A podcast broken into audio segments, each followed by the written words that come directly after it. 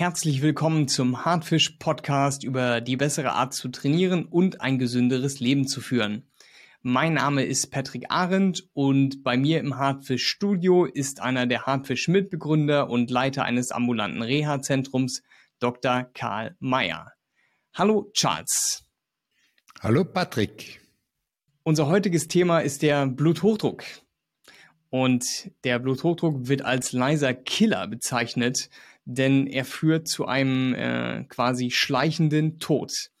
Es ist eine besonders tückische Erkrankung, die lange Zeit keine oder nur unspezifische Symptome ausbildet. Sie ist der Risikofaktor Nummer eins, wenn es um schwerwiegende Herz-Kreislauf-Erkrankungen geht. Obwohl er so stark gefürchtet ist, mangelt es trotz dessen an Aufklärung und Bewusstsein über die Krankheit. Der Bluthochdruck muss frühzeitig diagnostiziert und effektiv vorgebeugt werden.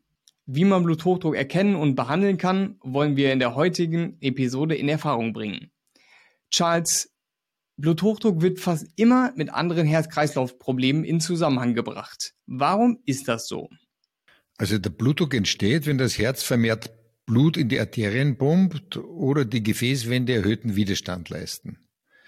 Durch diesen erhöhten Blutdruck werden die Gefäßinnenwände beschädigt, das begünstigt schadhafte Ablagerungen und Gefäßverengungen und führt dann zu Durchblutungsstörungen.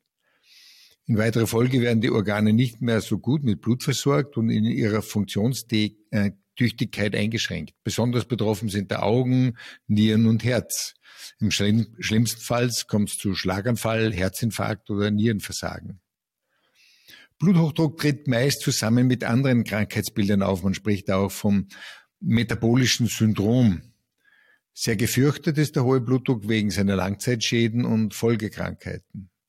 Welche Personen sind denn besonders stark durch den Bluthochdruck gefährdet? Also natürlich ist der Blutdruck wie so vieles andere auch eine Veränderung des äh, höheren Alters. Also ältere Menschen ab 60 haben sehr häufig einen hohen Blutdruck. Auch Diabetiker haben sehr häufig einen hohen Blutdruck. Menschen mit erhöhtem Bauchfett neigen zu Blutdruckanstiegen und natürlich ganz relevant ist die Blutdruckregulation bei Vorerkrankungen am Herzen. Egal, ob ich jetzt zu diesen Risikogruppen gehöre oder nicht, wie erkenne ich denn, dass ich an Bluthochdruck überhaupt leide? Ja, das ist das Problem. Sehr oft, sehr lange nicht. Er macht sich lange Zeit kaum bemerkbar, macht keine offensichtlichen Beschwerden. Mögliche Anzeichen wären Atemnot bei körperlicher Belastung, Herzklopfen, Kopfschmerzen, Müdigkeit, Schwindel, Ohrensausen, Schlafstörungen, innere Unruhe. Aber wie gesagt, eine genaue Diagnose wird oft erst dann gestellt, wenn schon Spätfolgen auftreten. Oft wird der hohe Blutdruck erst erkannt vom Augenarzt, der Augenhintergrundveränderungen sieht, wenn Nierenschäden aufgetreten sind oder gar eine koronare Herzerkrankung schon besteht oder ein Schlaganfall festgestellt wurde. Und deshalb ist es so wichtig, den Blutdruck rechtzeitig zu messen. Und zwar regelmäßig. Regelmäßig ab dem 30., 35. Lebensjahr selbst zu überprüfen oder vielleicht noch besser beim jährlichen Check-up bei einer gesunden Untersuchung.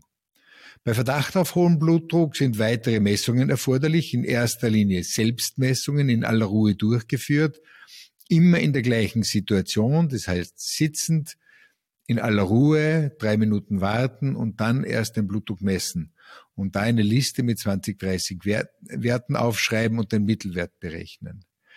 Zuerst bei, wenn ein hoher Blutdruck äh, festgestellt wurde, sollte man natürlich auch einen Belastungstest machen, um zu sehen, in welcher Form der Blutdruck bei Anstrengung überschießend womöglich ansteigt. Natürlich gehören auch Blut- und Urinuntersuchungen dazu und Langzeitblutdruckmessungen. Wenn ich aber jetzt persönlich mehr als einmal im Jahr wissen möchte, wie hoch mein Blutdruck überhaupt ist, kann ich mir ja ein Blutdruckmessgerät für zu Hause anschaffen. Lohnt sich so ein Kauf? Also ein Blutdruckmessgerät ist auf jeden Fall eine gute Investition. Eigentlich gehörte so ein Blutdruckmessgerät in jeden Haushalt. Prinzipiell sollten Sie ein Gerät anschaffen, das am Oberarm misst. Die Handgelenksmessgeräte sind zwar von der Technik her durchaus gut ausgereift. Allerdings ist die Messmethode am Handgelenk nicht so gut standardisiert wie die Messung am Oberarm. Sollte der Verdacht bestehen, dass erhöhte Blutdruckwerte womöglich vorliegen, sei es auch nur dadurch, dass in der Familie auch bei anderen Mitgliedern hohe Blutdruckwerte aufgetreten sind, dann sollte man vorsorglich zwei bis dreimal pro Woche messen, bei akutem Risiko sogar zwei bis dreimal täglich messen und dann den Mittelwert aus mehreren aufeinanderfolgenden Messungen berechnen. Diese Messung sollte immer unter standardisierten Bedingungen durchgeführt werden. Die Blutdruckwerte sollen in einem Tagebuch festgehalten werden, sodass man einen Überblick über die Entwicklung erhält. Nun haben wir sehr viel über Bluthochdruck geredet und dass es ja sehr gefährlich ist. Aber sag uns doch bitte mal, ab welchen Bluthochdruckwerten muss ich mir denn überhaupt Sorgen machen? Also ganz kurz noch zur Entstehung. Der systolische Wert oder der erste oder der höhere Blutdruckwert entsteht, wenn sich das Herz zusammenzieht und das Blut in die Arterien pumpt. Der sogenannte diastolische Wert oder der zweite Wert, das ist der niedrigere Wert bei der Blutdruckmessung, bildet den Druck ab, wenn sich das Herz entspannt und neues Blut in die Herzkammern fließt und die große Schlagader so quasi wie ein Windkessel das Blut weiterpumpt. Optimal sind am Oberarm gemessene Blutdruckwerte um 120 zu 80 Millimeter Hg, wie gesagt, als Mittelwert aus mehreren Messungen. Noch normal ist ein Blutdruck von 135 zu 85, ab 140 zu 90 spricht man von einer Hypertonie ersten Grades. Eine Hypotonie ersten Grades hört sich jetzt nicht mehr ganz so spaßig an. Was kannst du uns denn über die Behandlungsmöglichkeiten des Bluthochdrucks erzählen? Also man sollte auf jeden Fall, wenn der Blutdruck über diesen Grenzwerten gemessen wird, einen Arzt für Allgemeinmedizin oder Facharzt für innere Medizin oder eventuell sogar einen Hochdruckspezialisten aufsuchen und eventuelle Folgeveränderungen abklären lassen. Natürlich gibt es für die Blutdruckbehandlung verschiedene gute Medikamente, die die Gefäße weit erstellen oder die Herzarbeit verlangsamen wie zum Beispiel ACE-Hämmer, Beta-Blocker, auch Entwässerungsmittel. Sehr oft werden zwei Wirkstoffe kombiniert. Man sollte sich dabei auf Medikamente verlassen, die von der Krankenkasse bezahlt werden. Diese sind ausreichend untersucht, weil die Kasse nichts zahlt, was nicht wirklich gut untersucht und von den Fachgesellschaften so quasi freigegeben wurde. Blutdrucksenker sind ab der Hypertonie zweiten Grades notwendig oder wenn Patienten bereits Gefäßschäden oder ein hohes Risiko für Herz-Kreislauf-Probleme haben. Ansonsten gilt die Empfehlung der WHO, dass erstmal Maßnahmen für einen gesunderen Lebensstil zu befolgen, befolgen sind. Und zwar über den Zeitraum von drei bis vier Monaten. Und erst dann wird entschieden, ob eine Medikation erforderlich ist. Wenn ich jetzt persönlich entscheiden könnte, ob ich Medikamente einnehme oder einen gesünderen Lebensstil verfolgen sollte, würde ich mich persönlich wahrscheinlich für den gesünderen Lebensstil entscheiden. Was kannst du unseren Zuhörerinnen und Zuhörern denn über diesen gesünderen Lebensstil sagen? Also an ganz oben steht bei der Förderung der Gesundheit immer nicht rauchen und Alkohol nur in Maßen trinken. Stress im Alltag abbauen, so gut das eben möglich ist. Man sollte auch salziges Essen meiden, vor allem extra Salzen am Tisch sollte man so weit wie möglich hintanhalten, dafür mehr Obst und Gemüse und Ballaststoffe, äh, Ballaststoffe wie pflanzliche Lebensmittel und die Speisen mit Gewürzen so aufbereiten, dass sie richtig gut schmecken. Man sollte, wenn es irgendwie geht, ein normales Körpergewicht halten, indem man ausreichend Bewegung macht, insbesondere ein definiertes, dosiertes Ausdauertraining, zwei bis dreimal pro Woche für 30 bis 45 Minuten. Das kann den systolischen Wert um fünf bis 12 Millimeter Hg senken. Am besten vorher natürlich abklären lassen. Und bei schwerer Hypertonie ist natürlich nicht ratsam, eine Trainingstherapie zu beginnen, sondern da wird man eher in der Situation sein, dass man mit einem Medikament den Blutdruck in verträgliche Werte senkt und dann erst mit einem Trainingsprogramm beginnt. Das sind ja alles irgendwie Empfehlungen, die gerne generell von Ärzten abgegeben werden, um ein gesünderes Leben zu führen. Ist das nur für Bluthochdruckpatienten sinnvoll oder auch für andere Patienten? Naja, diese Maßnahmen sind natürlich für alle Patienten, für alle Herzpatienten und für alle Risikogruppen sinnvoll. Letztendlich für jeden unter uns ist es sinnvoll, gesund zu leben.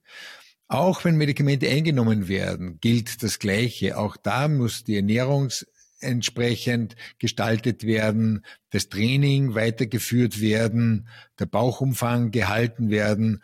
Man kann damit eventuell die benötigten Medikamente reduzieren und eventuell Folgeveränderungen deutlich hintanhalten. Wenn ich jetzt aber persönlich keine Lust auf Ausdauersport habe, weil ich ein kleiner Sportmuffel bin und gesundes Essen auch nicht so zwingend bei mir an der Tagesordnung ist, bin ich denn dann mit Medikamenten fein raus? Naja, besser ist es natürlich, man nimmt wenigstens die Medikamente. Die Medikamente alleine sollen es aber nicht sein. Die Trainingstherapie und Ernährungstherapie sind eine absolut sinnvolle Ergänzung zu den Medikamenten. Letztendlich eigentlich die Basis jeder Behandlung dieser Herz-Kreislauf-Erkrankungen das, die Ernährungsumstellung und Trainingsumstellung erfordert eine Umstellung der Gewohnheiten, der Routinen im Alltag. Das erfordert anfangs viel Disziplin, dann eine klare Routine, bis sich so etwas wie eine innere Motivation einstellt die dann dazu führt, dass die Ernährungsumstellung und das trainingstherapeutische Konzept lebenslang weitergeführt wird. Eine Applikation wie unsere Hartfisch-App kann ganz sicher dabei helfen. Dann lass mich doch noch mal ganz kurz zusammenfassen, worüber wir heute geredet haben. Bluthochdruck ist eine Krankheit auf leisen Sohlen, die viele kritische Spätfolgen hat. Sie ist schwer anhand von frühen Symptomen zu erkennen. Deshalb sollte jeder Mensch am besten seine eigenen Blutdruckwerte wissen und sich im Optimalfall hin und wieder selbst messen. Man sollte sich dabei nicht alleine auf Blutdrucksenker verlassen, denn es gibt viele natürliche Methoden, um den Blutdruck in den Normalbereich zu bringen. Einige dieser natürlichen Methoden sind Ratschläge, ein gesünderes Leben zu befolgen, übermäßig salzhaltige Lebensmittel zu vermeiden und ein Ausdauertraining auszuführen. Charles, was ist denn deine persönliche Botschaft, die unsere Hörerinnen und Hörer aus der heutigen Folge mitnehmen sollen? Also den Bluthochdruck zu unterschätzen ist keine gute Strategie. Bei fast allen Herz-Kreislauf-Erkrankungen spielen die Blutdruckwerte eine maßgebliche Rolle. Man sollte danach trachten, durch regelmäßige Blutdruck-Selbstmessungen eine Blutdruckbelastung eventuell frühzeitig zu erkennen. Bei normalem bis leicht erhöhtem Blutdruck reicht es sehr oft, Genussmittel zu vermeiden, die Ernährung umzustellen und sich körperlich aktiv zu betätigen. Dies sollte auch weitergeführt werden, wenn trotzdem eine Indikation, eine Begründung für eine medikamentöse Begleittherapie besteht. Vielen Dank, Charles, für diese hilfreichen und wirklich wichtigen Informationen. Und wir werden natürlich auch in Zukunft andere wertvolle Inhalte für Sie leicht verständlich aufbereiten. Damit Sie da nichts verpassen, abonnieren Sie unseren Podcast gerne auf YouTube oder wo auch immer Sie Ihren Podcast gerade hören. Und wir sagen vielen Dank für Ihre Zeit, fürs Einschalten und bis zum nächsten Mal.